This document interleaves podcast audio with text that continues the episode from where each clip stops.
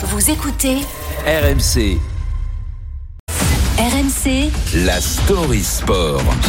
L'histoire sport du jour avec Arthur Jean. Arthur, le football, après la mort d'un supporter nantais en marge de la rencontre Nantes-Nice samedi dernier, les pouvoirs publics avaient donc décidé d'interdire tous les déplacements à risque jusqu'au 18 décembre. Décision contestée en justice par l'Association nationale des supporters qui a finalement obtenu gain de cause hier pour quelques matchs. Oui, c'est arrivé en début de soirée, juste avant le coup d'envoi de la 15e journée de Ligue 1 avec le match Montpellier-Lens. Pratique pour les Lensois qui vous laissent déplacer. L'Association nationale des supporters a eu gain de cause, tu le disais, avec ses interdictions de déplacement qu'elle juge grossièrement illégales et injustifiables.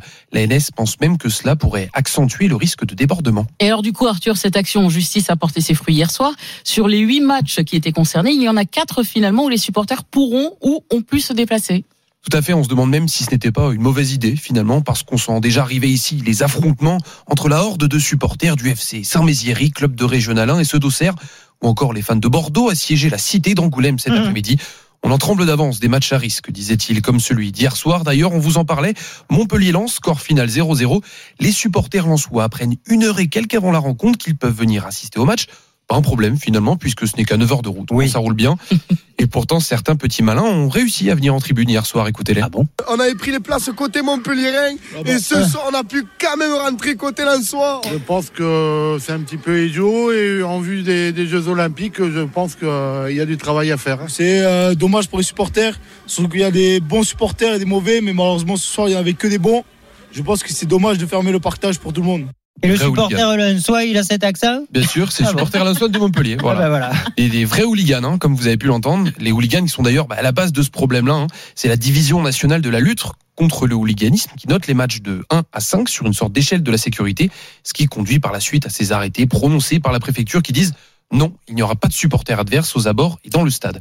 En France, à l'inverse d'autres d'autres pays frontaliers ou non d'ailleurs, il y a un véritable problème dans la gestion, dans l'encadrement des flux de supporters. Et ce n'est pas que moi qui le dis, c'est aussi notre éditorialiste Daniel Riolo dimanche dernier sur RMC. C'est désolant de le dire, mais il faut arrêter les déplacements de supporters. C'est terminé, stop, on enterre l'idée, puisqu'on est incapable de gérer ça en France, parce que on a un public de sauvages et on a euh, une autorité publique qui a autre chose à foutre que de gérer des sauvages. Interdire ces déplacements, c'est la solution de facilité. On ne sait pas gérer, on interdit. C'est un peu comme si vous mettiez la poussière sous le placard en faisant le ménage. Le problème, il est toujours là.